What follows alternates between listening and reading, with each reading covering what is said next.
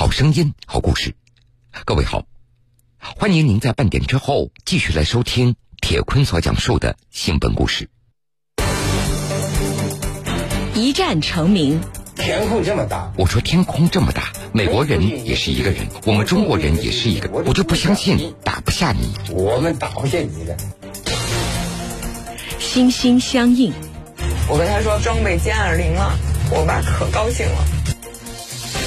英雄离世，再看这架战机的时候，我想可能心情会更特别。就是怀着一种崇敬的心情来拜见我父亲的战机，功勋战机。我的英雄父亲王海，铁坤马上讲述。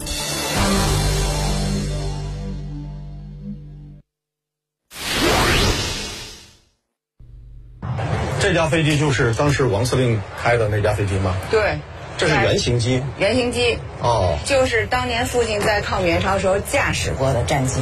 哦，这是哦，米格十五战斗机。对，以前这个都是空心的，过去都是空心的。后来我父亲来那个军博参观的时候，看到了这个，他就给他们提出来说的，要把这个修改一下。然后，二零一七年他们重章之前就把飞机拉去维护，然后又把这个原来都是空心的都给改过来了。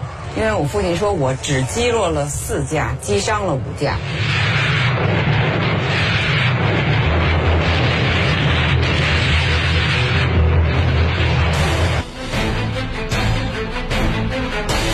一九五一年十一月十八号，在朝鲜战场上，时任飞行大队长的王海带领战友书写了一段酣畅淋漓的空战传奇。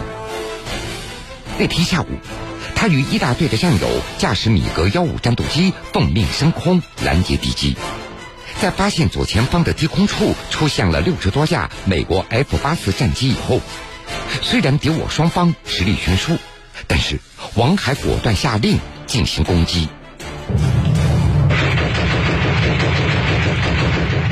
他们那个飞行员叫我讲话，他们飞行员让我讲话，我讲的很简单。我说天空这么大，美国人也是一个人，我们中国人也是一个人，我就不相信我们打不下你。按照我们胶东人的说法，勇敢不怕死，把脑袋瓜子别在裤腰带上，什么都解决了。把脑袋瓜子别在裤腰带上，什么都。王凯率领本大队的数架飞机猛冲下去。从六千米的高空直接俯冲到一千五百米的低空，一举冲散了敌机的阵型。利用米格幺五战斗机垂直机动性强的优点，不断升空、俯冲、再升空、再俯冲，敌机的阵型被彻底打乱了，也慌了手脚。短短十分钟内，王海亲手击落两架敌机，他所在的大队总共击落五架敌机。自己则无一伤亡，打出了五比零的战果。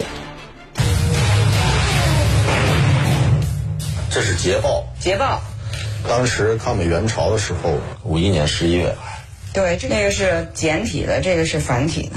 嗯，简报里写，就是当时一大队的大队长王海同志驾驶二零三号机击落击伤 F 八四型敌机两架，飞行员刘德林也驾驶。二零八号机击落了 F 八四型敌机两架，飞行员马宝堂同志也驾驶二零二号机击落 F 八四型敌机一架。我父亲说打得很过瘾，打下来五架，击落击伤五架。抗美援朝战争，王海创造了击落击伤敌机九架的辉煌战绩，被记特等功一等功，被授予空军一级战斗英雄。他所带领的大队也因为击落击伤敌机二十九架，人人有战绩，荣立集体一等功，被誉为英雄的王海大队。今年八月二号，这位人民空军历史上的传奇人物在北京逝世，享年九十五岁。九月十九号，军地各界人士在北京八宝山送别王海上将。父亲的传记。对。这是什么时候出的书？哎呦，早了。亲爱的爸爸，我为您骄傲，我为您自豪。爱您的女儿王小华，二零二零年八月二号于北京。我父亲去世的那天，为什么会特别喜爱这段话？特别思念父亲，特别想念。其实，对于一九六零年出生的女儿王小华来说，对于自己这位英雄的父亲，他也有一个逐步认识的过程。我五岁就上学了，六五年我就上学了，然后也不认识几个字，就看那个《志愿军英雄传》，其中就有我父亲的名字。嗯然后我哥哥跟我说这就是爸爸，那时候也没什么概念，其实我们小时候都不知道。那时候父亲是那样一个战斗英雄，你们做儿女的不清楚不骄傲吗？我们小时候父亲很少跟我们说这些，不知道战斗英雄，也对战斗英雄没有什么概念。母亲也不会跟你讲父亲的事吗？从来不讲。我都是后来工作了以后，渐渐的那个听别人在那地方的，后来我不就转业到地方了吗？完了，好多人就跟我说：“哎呀，王姐，那个我们都知道王海什么的。志愿军归国以后，王凯先后任师长、副军长、空军司令部军事训练部第二部长、广州军区空军司令员、空军副司令员、空军司令员等职。因为常年致力于人民空军的发展，在王小华的记忆当中，父亲总是十分繁忙，与家人聚少离多。那你儿时的记忆里面对父亲是一个什么样的印象？就是整整天忙于工作啊，见那个父亲的机会好像不是很多，因为父亲一天到晚就是训练啊什么的，晚上才那个上班。那得和等他回来的时候，我们都睡着了，因为年节的第一天，比方春节、大年初一、五一、十一、元旦，都是他值班。完了，平常就是下部队，到各部队去检查工作呀什么的，见父比较少。很少交流哈。实际上，过去父亲在我心目中就是父亲。后来就是，实际上我真正比较了解我父亲，是从我父亲离休以后，我母亲去世了以后，然后我来家里陪着我父亲，我才逐渐逐渐的对我父亲有了解。包括他们那一代人，我觉得都是特别伟大。王凯，山东烟台人。一九四四年，十八岁的王凯参加了胶东抗日青年支队，第二年加入了中国共产党。抗战结束以后，王凯成为山东大学的一名学生。一九四六年，我军第一所航空学校——东北民主联军航空学校在吉林通化正式成立。王凯被选为该校的第一批学员，从此他与飞行结下了不解之缘。就是父亲离休以后，有时候他会跟我们讲，东北老航校那会儿可艰苦了，我都是难以想象的。就是他们当初到东北以后，就被国民党打的到处搬家啊，因为国民党也怕知道共产党有空军，成立空军航空学校了，就派特务啊什么的来侦查什么。然后我父亲说，他们抓了好多国民党特务，然后就搬家，又从，呃，一开始是在安东。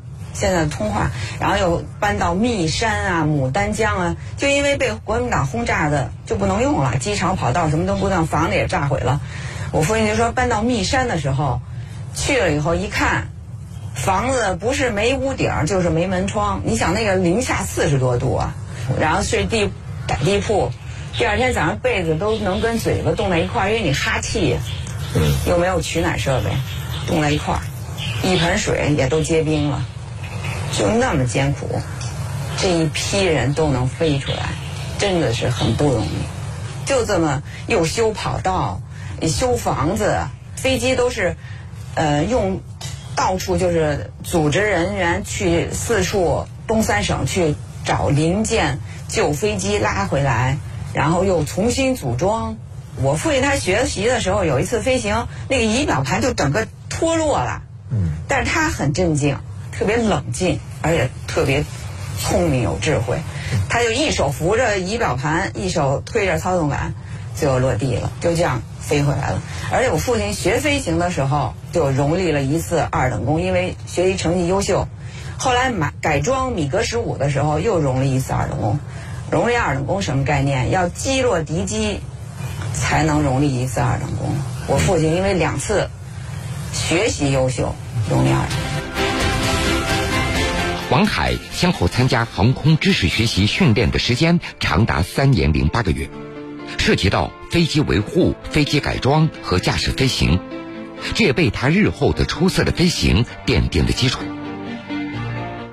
一九五零年十月份，中国人民志愿军跨过鸭绿江，二十四岁的王海和战友驾驶战机投入作战，与当时号称世界王牌的美国空军展开了较量。一开始第一次空战，我父亲说上去以后，我父亲眼睛很好，发现了敌机，完了他就说：“快来呀，我这儿有好多。”就是你那个地面学应该是术语，就是发现小狼。完了，我的高度方位是多少，你都应该报。但是咱们那会儿没有空战经验，上去就快来呀，我这儿有很多。完了，大家谁也没不知道什么很多啊。完返航了以后，就每次他们空战回来以后都要总结。完了，大家就提出批评。你说你快来呀，我这有很多，你这有很多什么呀？你在高度是多少，方位在哪儿啊？都不知道。就是第一次，其实也是完全没有。空战经验。后来慢慢的总结才说，要编队，长僚机绝对不能脱离。最后就是各飞各的，你找你的，我找我的，然后你飞你的，我飞我的，谁也不知道谁在哪儿。返航就各飞各的回来了。一开始就这样，就用这样最基础的这种条件和美军进行对抗。对呀、那你想你能打下来敌机吗？真的就是从战争中学习战争。空战初期，美军的参战飞机多达一千两百多架，而中国人民志愿军空军参战飞机还不足两百架。美军飞行员飞行时间均在一千个小时以上，而志愿军空军飞行员平均飞行时间还不足一百个小时。悬殊很大，但是中国飞行员就是勇敢。你看，张基慧，嗯，刘玉堤、焦景文他们不怕死，他们从陆军来的，就是空中拼刺刀啊！拼刺刀是什么意思啊？面对面，白刃相相相对对呀的，嗯，近距离，对吧？我看我父亲回忆录上写的，最近的时候一百四十米才开炮，开炮了以后，敌机的残骸能打在机身上，把机上打的一个一个坑的，就是这么近的距离。但是美国飞行员不会这么近。但这种自身风险也很高啊。是啊，就是中国志愿军飞行员就，我打不下来你，我就把你撞下来。但是在抗美援朝的时候，其实，呃，对很多空军飞行员，包括您父亲，其实每天都冒着可能牺牲的准备。你就想一个飞行了才几百小时的飞行员就去空战，就把美国人给打下来了，那是靠什么精神啊？靠勇敢精神。要不然你想，今天我的战友还在，明天就牺牲了，那我明天是不是还升空啊？没有一个人逃避，都特别勇敢。但是有时候打仗呢，不仅仅是靠勇气、勇敢，还有技术。但是我父亲说，你一定要练好技术，你你就艺高人胆大了。你如果没有技术，你光靠勇敢也不会打胜仗。一九八四年七月，已经担任空军副司令员的王海陪同时任国防部长访问美国。美国空军参谋长四星上将加布里埃尔握住王海的手说道：“你就是那个朝鲜战场上的王海，我当年在朝鲜就是被你们打下来的。”我父亲后来，呃，率领中国人民解放军空军代表团去，嗯、美国访问的时候，他把很多对盟国才开放的军事设施啊什么的，都带我父亲他们去参观。然后我父亲他们去访问的时候，是坐的美国空军一号的备用机，红地毯一直铺到飞机上。他有一个副参谋长，我父亲到了以后就又开门又打伞，大家他们美国人都觉得很奇怪，因为这个副副参谋长特别傲慢，平常完就问他说你怎么还那么亲自开门又打伞？因为下雨了。他说因为他是一个大国的空军，他是胜者，就是打胜了。他没说，他说我非常佩服，佩服王海，佩服中国空军。其实这种尊重也是来自于，真的是那时候很艰苦的付出，还有这种生命的代价换对来的。，我觉得就是我父亲他们那一代人，为什么能在那么艰苦的环境下都坚持下来？第一是有信仰，第二是有信心，第三个是有智慧。而且我父亲后来当空军司令、广空司令，他也说，飞行员一定要大强度的训练，才能适合战争状态。为什么培养你啊？这当兵就是要准备打仗。我父亲就说，我们主张用和平的方式解决任何争端，但是我们不会惧怕打仗。这个就是我爸荣获那个二级国旗勋章的证书，我收拾遗物的时候，这是在那个呃朝鲜对金日成人民共和国对对勋章。对，一战成名，天空这么大，我说天空这么大，美国人也是一个人，我们中国人也是一个，我就不相信打不下你。我们打不下你的。心心相印。我跟他说装备歼二零了，我爸可高兴了。英雄离世，在看这架战机的时候，我想可能心情会更特别。就是怀着一种崇敬的心情来拜见我父亲的战机，功勋战机。我的英雄父亲王海，铁坤继续讲述。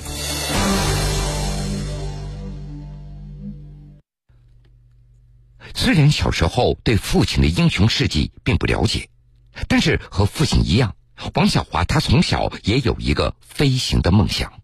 我确实，我从小就想当飞行员。有一次在西单，我们碰见第三批女飞行员，我就跟我同学一路从西单商场追到空共汽车站，但是没有机会，因为七二年他招第四批的时候，我才十二岁。到八二年，可能中间隔了十年，他招第四批、第五批的时候，我都二十二，我都在广空，呃四五八医院当外医科的医生了，就没机会了。我当时还跟我父亲说，我说爸，你走走后门，让我去学飞行。我爸说那怎么行呢？我爸是一个特别有原则的人。哎呀，我觉得特遗憾，但是你看，你那时候对父亲不了解，为什么会有这样的飞行梦呢？不知道，我觉得是基因吧。我从小也是跟我父亲一样，从小我就想当飞行员，吸引你的是什么？在空中翱翔的感觉多好啊！我觉得 就是这种感觉。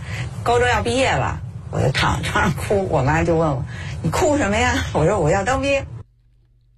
一九七六年八月，王小华体检合格，入伍成为八一跳伞队的一名运动员。入伍三年，他跳伞六百多次，表现出色。但是您当了这个跳伞这个八一队的运动员之后啊，您父亲怎么看待你的这个决定和选择？我父母从来都是尊重我们自己的选择，包括想当兵啊、找对象啊，还是想转业啊什么的，从来不干涉。我父亲说的最多的就是尊重领导、团结同志、好好工作。我记得那会儿我每次探家回家，父亲都要说这句话，而且那个不要这个父亲是谁谁谁挂在嘴边，所以我们也从来不说。但是您看，您不说，不代表别人都不知道。到了跳伞队之后，别的同事或者领导是知道您父亲的这样的关系，知道那他们会怎么看待你呢？普通人吧，自己没感受到特别，没有感受到特别，就跟普通的那个队员一样啊。但你内心会不会有一些压力？比如说自己要做的比较好，因为毕竟有这样的身份。会有，会有，会有就是每一个阶段、每一个那个历程，你都会想着，你干的事情不要给父母丢人，会有这种压力。要做的比别人更好，对自己要求更严格。我觉得我父亲对我们的最大的影响就是，一生做好人，做一个诚实的、善良的人。这是第几次来看这架战机了？已经记不清楚是多少次了，因为我们小时候就住在空军大院，离这儿很近，一放假我们就过来看。第一次看到这架战机的时候是什么感受？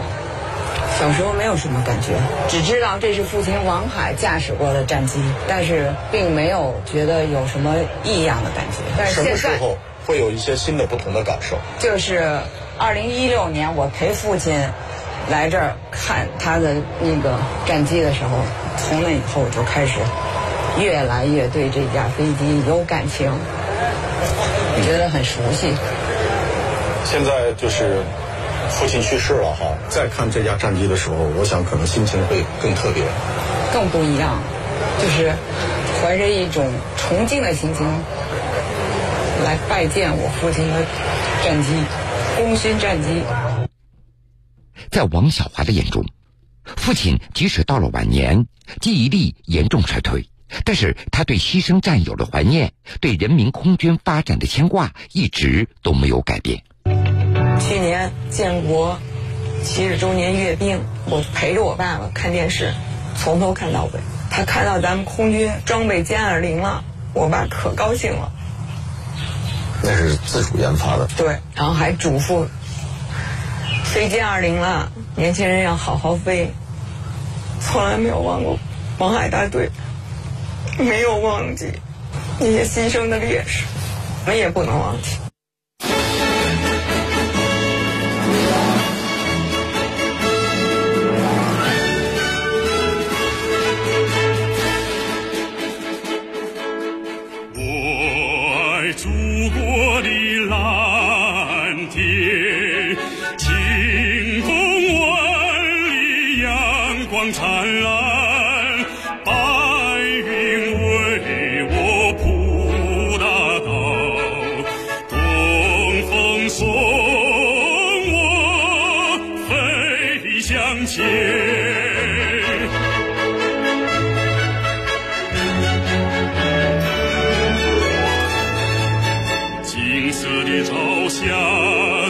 身边飞舞，脚下是一